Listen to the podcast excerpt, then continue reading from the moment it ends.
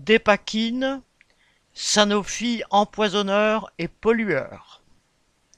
Citation À l'instar de ceux de Mélanie, des centaines d'enfants ont probablement été intoxiqués par la dépakine dans la région de Mourinx. Fin citation. C'est le cri lancé par l'association d'aide aux victimes de la dépakine. Or, Mélanie n'a jamais pris de dépakine. Son seul tort est de travailler à deux pas de la cheminée de l'usine Sanofi qui, à Mourinx, dans les Pyrénées-Atlantiques, fabrique le dit médicament. L'histoire remonte à 1967 quand la dépakine, médicament contre l'épilepsie, est mise sur le marché.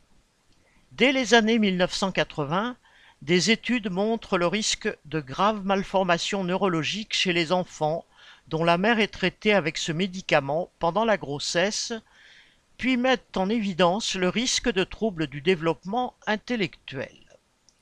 Qu'importe, il faut attendre 2006 pour que la notice du médicament déconseille son utilisation pendant la grossesse.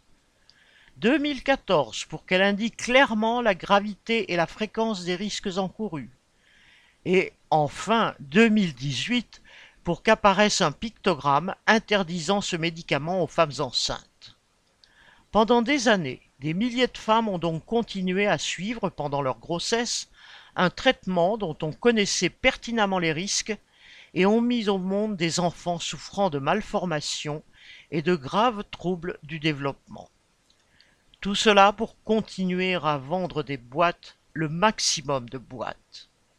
Quand Grâce au courage et à la détermination des parents, Sanofi a été condamné à verser quelques indemnités à quelques victimes, il a fui sa responsabilité et a nié. Ces bataillons de conseillers juridiques et d'avocats ont fait durer et même réussi à faire payer l'État, toujours là pour épargner les grands groupes industriels. Aujourd'hui, une plainte est donc déposée par une mère de famille pour mise en danger de la vie d'autrui. Celle-ci n'a jamais pris ni un comprimé, ni une goutte de dépakine, mais ses deux enfants souffrent des mêmes troubles que ceux qui ont été exposés à, à ce médicament. Les rejets de fabrication du produit dans l'environnement valent manifestement son absorption. Le problème n'est pas nouveau. En 2018, un rapport révélait que l'usine de Mourinx rejetait du bromopropane, un des composants chimiques entrant dans la composition de la dépakine, est classé cancérogène, mutagène et réprotoxique par l'OMS à des niveaux jusqu'à 190 000 fois supérieurs au taux autorisé.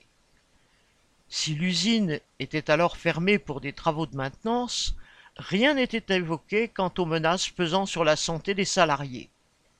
Quelques mois plus tard, des prises de sang révélaient que onze des salariés de l'usine avaient des traces d'acide valproïque, le principe actif de la dépakine, dans le sang. Mais depuis, rien ne s'est passé.